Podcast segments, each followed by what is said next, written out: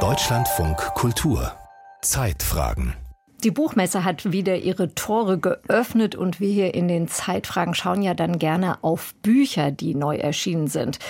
Gegen Frauenhass heißt das eine Buch, das wir uns hier angucken. Geschrieben hat es Christina Klemm. Sie ist Rechtsanwältin in Berlin. Wie auch die Autorin von Die stille Gewalt, Asha Hedayati heißt sie. Beide Bücher gelesen hat Susanne Billig. Sie ist jetzt hier bei mir im Studio. Hallo Susanne. Hallo. Beginnen wir doch jetzt erstmal ganz kurz mit einem Überblick. Was sind denn das für Bücher, über die wir heute sprechen möchten? Es sind beides sehr erschütternd zu lesende und dicht mit Fakten angefüllte Bücher, die sich eben mit dem Thema Gewalt gegen Frauen und Frauenhass auseinandersetzen. Die stille Gewalt, Asha Hedayati, sie ist in Teheran geboren, hat in Berlin dann Rechtswissenschaft studiert und vertritt als Rechtsanwältin gewaltbetroffene Frauen in Trennungsverfahren, Scheidungs- und Gewaltschutzverfahren. Das können auch Transfrauen sein oder Transmänner, die nach wie vor vom Täter als Frau betrachtet werden und insofern misogyne Gewalt erfahren. Das ist ein Thema, das zieht sich auch immer durch. Asha Hedayati bildet auch Mitarbeitende von Frauenhäusern und Beratungsstellen aus bundesweit. Also da steckt viel Erfahrung hinter diesem Buch. Und gegen Frauenhass von Christina Klemm. Das ist ähnlich angelegt. Sie arbeitet auch als Rechtsanwältin für Straf- und Familienrecht in Berlin und vertritt seit fast 30 Jahren Gewaltopfer, sowohl Frauen wie auch Opfer rassistischer Gewalt. Jetzt muss man ja sagen, ein neues Phänomen ist diese Gewalt ja nicht. Also Christina Klemm, das ist auch schon das zweite Buch, das sie dazu schreibt. Warum ist es jetzt aber trotzdem so wichtig, dass es auch solche Bücher gibt und dass wir darüber sprechen? Ja, das lehrt die Lektüre dieser Bücher wirklich eindrücklich. Häusliche Gewalt gegen Frauen wurde vor einigen Jahrzehnten von Feministinnen intensiv diskutiert, war ein großes Thema. Aber inzwischen ist das in Deutschland irgendwie fast wieder zum Nischenthema geworden. Die Betroffenen schweigen oft aus Scham und Viele Medien, die Gesellschaft insgesamt, aber auch politische Entscheidungstragende, die sehen mehr oder weniger weg. Beide Autorinnen verweisen im Buch auf die riesige gesellschaftliche Aufregung über Menschen, die sich für eine bessere Klimapolitik auf die Straße kleben. Da gibt's eine Riesenaufregung darum. Aber herabgewürdigte, verprügelte, getötete Frauen in hoher Zahl, Woche um Woche, Monat um Monat, da fehlt der Aufschrei der vielen. Jetzt haben Sie ja gerade gesagt, Scham ist ein Grund, dass das Thema nicht so vielleicht in der Öffentlichkeit diskutiert wird, weil es eben nicht so bekannt dann letztlich ist. Was sagen denn die Autorinnen zu konkreten Zahlen? Legen Sie da mal was auf den Tisch, so dass man wirklich sagen kann, hier, das ist nicht wirklich ein Nischenthema? Ja, das tun sie obwohl sie beide auch betonen, die Studienlage könnte besser sein und die Politik könnte Studien in Auftrag geben. Das tut sie nicht. Aber was man weiß, ist, jede Stunde erfahren 13 Frauen Gewalt in der Partnerschaft. Fast täglich versucht ein Partner oder Ex-Partner eine Frau zu töten. Alle drei Tage verliert in Deutschland eine Frau ihr Leben. Christina Klemm packt das in einen sehr wuchtigen Buchanfang. Da schreibt sie ganz am Anfang, würden wir am Ende eines Jahres eine Schweigeminute für jede getötete Frau halten, müssten wir zwei Stunden schweigen. Für jede Frau, die einen Tötungsversuch überlebt hat, da müssten wir sogar sechs Stunden schweigen. Und diese Gewalt nimmt sogar noch zu, das zeigen Daten der Landeskriminalämter. Schlimme Zahlen tatsächlich. Einen Menschen umzubringen, das ist ja ganz, ganz extreme Gewalt. Behandeln die Frauen jetzt nur Femizide oder welche Form von Gewalt benennen Sie denn noch? Differenzieren Sie das genauer aus oder bleiben Sie tatsächlich bei den Tötungsdelikten? Nein, nein, die beachten auch alle anderen von Delikten und vor allen Dingen auch die Diskriminierung, die strukturelle Gewalt insgesamt. Christina Klemm zählt erstmal in ihrem Buch sehr genau auf, wie Frauen Opfer von Gewalt werden. Sie werden mit Messern gestochen, gewürgt oder erwürgt, geschossen, erschossen, totgeschlagen, mit Säure übergossen, in Brand gesteckt. Es ist wirklich furchtbar zu lesen. Täter verfolgen und bedrohen ihre Opfer, wenn die Frauen dann wagt, sich zu trennen. Oft monatelang setzen sie psychisch unter Druck. Manche Männer gehen regelrecht auf Jagd nach der Frau. Die Frauen sind natürlich dann irgendwann schwer traumatisiert. Und Asha Hedayati berichtet auch ausführlich von Gewalt als Druckmittel Mittel, mit dem Männer Frauen ohne gesicherten Aufenthaltsstatus eben gefügig machen können. Für sie, für Asha Hedayati, ist die einflussreichste und unsichtbarste Form der Gewalt eigentlich die wirtschaftliche Gewalt, die unsere Gesellschaft durchzieht, ja. Und dann zählt sie auf. Wir haben zum Beispiel ein Ehegattensplitting in Deutschland. Das führt dazu, dass Frauen oft jahrelang nicht oder nur in Teilzeit arbeiten. Die werden dann wirtschaftlich abhängig von ihrem Partner. Und wenn der Mann einen Kontrollzwang entwickelt, dann verwehrt er ihnen irgendwann den Kontozugang oder eigene Finanzmittel. Dann können Frauen nicht mal mehr unbemerkt Geld für eine juristische Trennungsberatung abheben. Asha Hedayati erzählt von einer Frau, die konnte nur zu ihr kommen, weil eine Nachbarin ihr irgendwann heimlich Geld zugesteckt hat, damit sie sich das überhaupt leisten konnte. Also den Täter zu Hause zu haben, das, was Sie da jetzt beschreiben, sozusagen Kontrolle von zu Hause, das ist ja natürlich unvorstellbar schrecklich.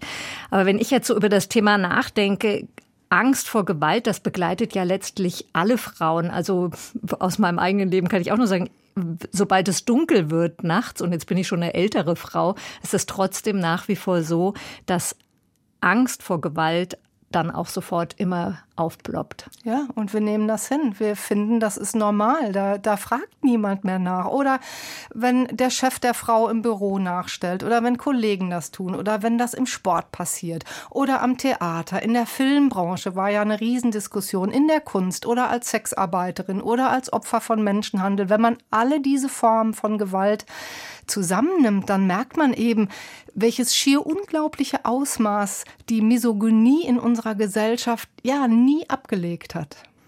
Ein weiterer Bereich, der mir da einfällt, wir haben auch hier in den Zeitfragen schon mehrfach darüber berichtet, ist Gewalt im Kreissaal oder während einer medizinischen Behandlung. Neben Christina Klemm und Asha Hedayati auch das in den Blick? Also gucken Sie da auch hin?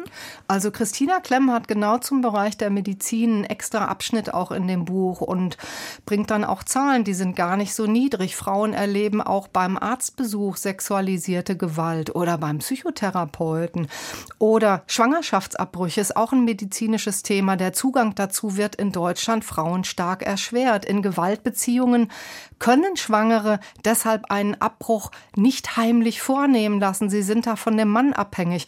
Oft verweigern die Partner den Abbruch, wollen das nicht, lassen aber ihre Gewalt während der Schwangerschaft weiter eskalieren, manchmal bis zum Tod des Kindes im Mutterleib. Die Zahlen zeigen, dass Schwangere noch öfter drangsaliert werden als Frauen ohnehin schon. Und wie Sie sagen, viele Frauen wissen heute nicht mehr, wo sie ihr Kind gebären sollen, weil die Geburtsstationen aller Orten schließen. Auch das ist im Grunde eine Form struktureller Diskriminierung. Oder sie werden im Krankenhaus nicht angemessen mit Schmerzmitteln versorgt. Dann leiden Frauen nach Gewaltbeziehungen natürlich unter Langzeitschäden, körperlichen, aber auch seelischen. Die haben posttraumatische Belastungsstörungen, die haben Angst- und Panikattacken. Spezialisierte Beratungsstellen, Therapieangebote sind rar. Und beide Buchautorinnen sagen aus ihrer Erfahrung, dass viele Betroffene, die sie kennenlernen, oft nie oder erst nach Jahren eine angemessene Versorgung im Gesundheitswesen finden. Das ist natürlich erschreckend. Aber gibt es denn jetzt einfach noch mal einen kurzen Schritt vielleicht zurück? Schauen wir mal auf die Täter. Also gibt es da was zu? Jetzt hört sich das ja so an, also eine Fülle von Beispielen extremer Gewalterfahrung die eben sozusagen eigentlich aufrufen, aufwecken sollen. Aber was sagen die Autorinnen denn zu den Hintergründen dieser Gewalt? Was ist da los mit den Männern, die Frauen solch eine schreckliche Gewalt antun? Ja, es gibt natürlich bekannte Faktoren. Männer, die selbst Gewalt in der Kindheit erfahren haben, können eher zu Gewalt dann wieder greifen. Aber beide Autorinnen steuern noch sehr interessante und wichtige Analysen zusätzlich bei. Also Asha Hedayati beobachtet in ihren Beratungen zum Beispiel oft, so schreibt sie das in ihrem Buch, dass Männer im Beruf Konflikte ganz gut lösen können, auch sprachlich in der Kommunikation. Warum können sie das, sagt sie, weil sie da in klaren Hierarchien und Machtstrukturen agieren können. Aber in ihren Ehen oder Beziehungen, da müssten sie Konflikte im Kontext emotionaler Nähe oder auf Augenhöhe lösen. Und da verlieren sie oft ihre Sprache und greifen dann eben zur Dominanz. Christina Klemm bringt noch eine interessante Analyse, wie ich finde. Sie sagt, wir leben in einer zunehmend ökonomisch ungerechten Gesellschaft. Die Schere zwischen Arm und Reich wird immer größer. Aber Männer können eine gewisse Gleichheit untereinander erleben, indem sie alle eine Frau haben. Das ist meine Frau. Ja, alle haben ihre Frau, ihre Freundin. Und genau das macht die Lage der Männer aber auch fragil, denn wenn seine Frau anderer Meinung ist oder unabhängig wird oder beruflichen Erfolg hat oder sich trennen möchte, dann stellt das seinen Platz in der Rangordnung natürlich in Frage. Und auch davon schreibt die Autorin, man weiß heute, dass extreme Attentäter, egal ob rechtsradikal, antisemitisch, dschihadistisch, weltweit in einem verbunden sind, sie alle äußern sich in Frauenhass und die meisten von ihnen waren vor den Attentaten häusliche Gewalttäter.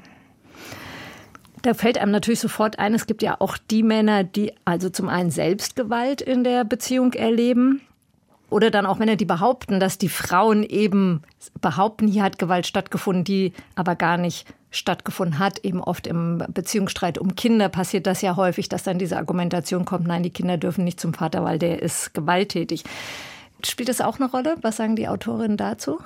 Also beide Frauen unterstreichen das natürlich. Ja, auch Männer erleben Gewalt in Beziehungen. Laut Bundeskriminalamt sind sie zu etwa 20 Prozent die Gewaltbetroffenen in Beziehungen. In diese Gewalt fließt natürlich auch, fließen die schwulen Beziehungen auch ein, wo also Männer Gewalt gegen Männer ausüben. Asha Hedayati macht eine kritische Anmerkung an diese Statistik. Sie sagt, es ist gar nicht so unüblich, dass Männer, die von ihren Partnerinnen wegen häuslicher Gewalt angezeigt werden, Gegenanzeige erstellen. Das machen sie aus strategischen Gründen. Denn solche Fälle werden dann oft eingestellt, dann steht Aussage gegen Aussage. Trotzdem landen die Männer als Gewaltopfer in der Statistik und verfälschen die möglicherweise. Es gibt wenig Forschung wie, warum Frauen Männern Gewalt in Beziehungen antun. Aus ihrer Erfahrung sagt Christina Klemm, sie bringt das so auf so eine Formel, sie sagt, Frauen töten ihren Mann oder ihren Freund meistens, um die Beziehung verlassen zu können, Männer, um an der Beziehung festzuhalten. Klingt nach nicht unbedingt einer Lektüre, die Spaß macht, sagen wir es mal so. Also es klingt schon nach ziemlich hartem Stoff. Deswegen kommen wir vielleicht mal da drauf, um jetzt hier auch so ein bisschen die Dynamik ein bisschen zu versachlichen. Wie sind denn die Bücher gemacht? Bringen die beiden Autorinnen jetzt, Sie haben gerade gesagt, es gibt gar nicht so viele Studien. Also wie sind die Bücher aufgebaut? Sind das Sachinfos? Sind das Erfahrungen aus konkreten Texten? Sind das Einzelschicksale? Wie muss ich mir das vorstellen? Sie legen es beide als Mischung an, also aus den Statistiken, den Studien, die Sie finden können, gibt lange Literaturapparate hinten in den Büchern. Dann gibt es natürlich viele rechtliche Informationen und Hintergründe und eben auch viele persönliche Erfahrungen mit Fällen. Asha Hedayati wiederholt in ihrem Buch oft so einen Satzanfang, ganz oft immer wieder derselbe. Ich erinnere mich. Und dann folgen reale Fälle, auch eben oft schockierende Fälle. Ich erinnere mich an eine Mandantin, die ihre Kinder vor der Gewalt zu Hause schützen wollte und deswegen bei Schnee und Regen und jedem Wetter mit den Kindern den ganzen Tag auf dem Spielplatz ausgeharrt hat. Nach der Trennung überzog der Mann sie mit Vorwürfen, bis die Frau nicht mehr in der Lage war, die Kinder zu betreuen. Der Mann hat das alleinige Sorgerecht erhalten. Oder ich erinnere mich an Women of Color, die von der Polizei nicht geschützt wurden. Die rufen die Polizei an, die haben keinen Rat bekommen, sie haben nicht erfahren, welche Optionen sie haben. Sie blieben beim Partner und dann hat das Jugendamt ihnen die Kinder weggenommen, weil sie ja nicht schaffen, den Partner zu verlassen. Also das bringt sie immer wieder diesen Satz, ich erinnere mich. Und wie macht das Christina Klemm? Ja, die macht es ein bisschen anders. Die hat ein ganzes Kapitel, in dem sie uns die Lebensgeschichte einer Frau vorstellt, Lisa, die von ihrem Ex-Partner getötet worden ist. Das ist eine fiktive Geschichte, das sagt sie auch dazu, ganz deutlich. Aber es ist eben eine Geschichte, die so prototypisch den Weg einer Frau verdichtet, wie sie den eben real auch als Anwältin ganz oft erlebt hat. Lisa heiratet einen Mann, der hingebungsvoll nett ist zu ihr, ja. Er trägt sie auf Händen und dann isoliert er sie zunehmend. Man zieht ins Grüne, er isoliert sie und dann wird er zunehmend gewalttätig und als sie ihn verlassen will, ersticht er sie auf offener Straße. Vor Gericht erhält er Verständnis. Er hat ja eben Eifersuchtsgefühle, das Gericht versteht und dann nach zwei Jahren Haft wird er wegen guter Führung entlassen, erhält das Sorgerecht für seine Kinder. Die leben nun weiter mit dem Mann, der ihre Mutter umgebracht hat. Und diese prototypische Geschichte greift sie im Buch immer wieder auf, immer wieder auf, an jedem Kapitelanfang um eben zu zeigen, so wäre es, wenn wir einer Frau mal ein Gesicht geben würden, wenn wir sie nicht vergessen würden, uns immer wieder erinnern würden. Denn die meisten getöteten Frauen werden begraben und vergessen. Nach ein paar Tagen berichtet niemand mehr über sie und sie werden aus dem gesellschaftlichen Gedächtnis gelöscht. Die Ökonomie der Aufmerksamkeit, genau. kann man da nur sagen. Sie hören die Zeitfragen. Anlässlich der Frankfurter Buchmesse reden wir hier heute über zwei neue Bücher, die sich mit dem Thema Gewalt an Frauen befassen. Gelesen hat sie Susanne Billig. Das klingt ja alles kaum aushaltbar. Die Frage, die ja immer wieder automatisch kommt, warum halten Frauen das so lange bei ihren gewalttätigen Partnern aus? Was sagen denn die Autorinnen? Ja, da mischen sich viele Aspekte. Das machen beide Bücher deutlich. Einige Frauen, na klar, die möchten dem Mann wieder vertrauen. Sie lieben ihn noch. Er verspricht vielleicht auch immer wieder, sich zu ändern. Sie möchten dem glauben. Asha Hedayati sieht aber vor allem auch die ökonomischen Umstände. Viele Frauen fürchten, zu Recht, nach einer Trennung zu verarmen. Keine Wohnung zu finden, ihr Gehaltszettel sieht nicht gut aus. Fast 90 Prozent der Alleinerziehenden in Deutschland sind Frauen. Die Hälfte von denen erhält null Unterhalt vom Vater des Kindes. Da kann man sich die ökonomische Situation vorstellen. In sozial besser gestellten Familien kommt psychische Gewalt häufiger vor. Das demoralisiert die Frau. Der Mann sagt ihr vielleicht jahrelang, dass sie psychischen Knacks hat. Und irgendwann glaubt sie nicht mehr, dass er ihr was antut in der Beziehung und sie ihn verlassen müsste.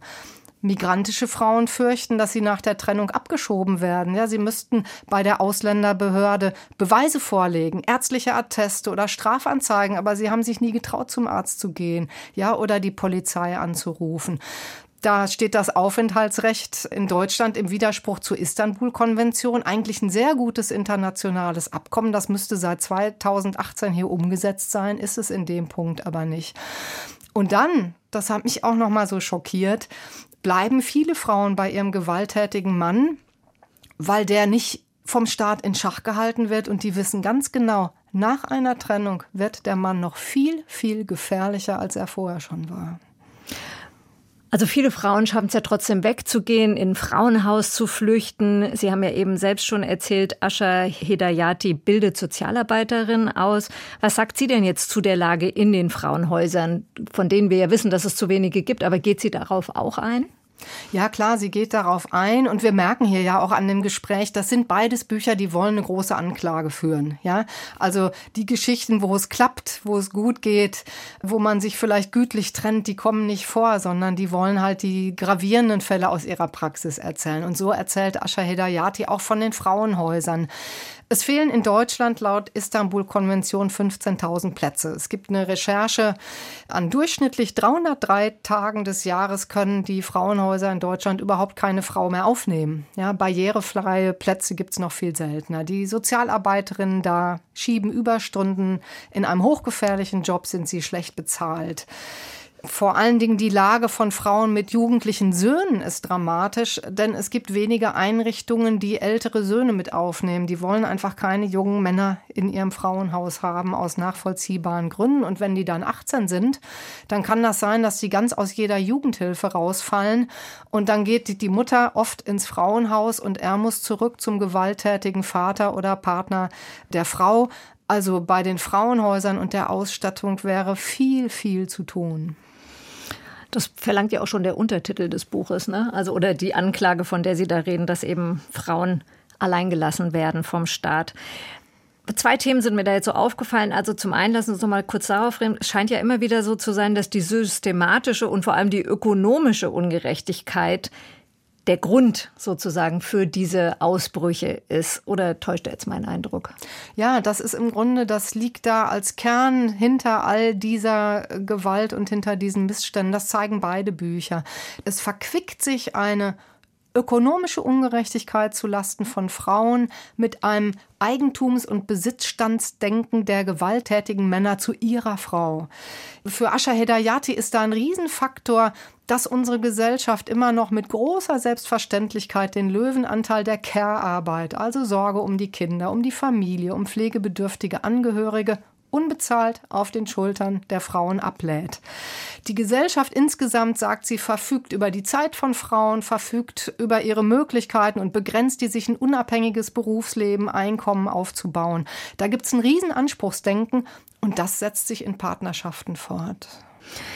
Ich habe ja gerade gesagt, zwei Themen sind mir so aufgefallen und das andere, da müssten wir noch mal drauf zurückkommen, ist ja das, was Sie eben auch gesagt haben. Also nehmen wir jetzt mal an, eine geschlagene Frau, eine gequälte Frau macht jetzt diesen Schritt und wählt die Polizeinummer 110. Beide Autorin, Anwältin, was erzählen die darüber? Sie haben ja eben schon mal so ein bisschen angedeutet, so richtig wirksam ist das nicht bei der Polizei anzurufen oder ist das falsch?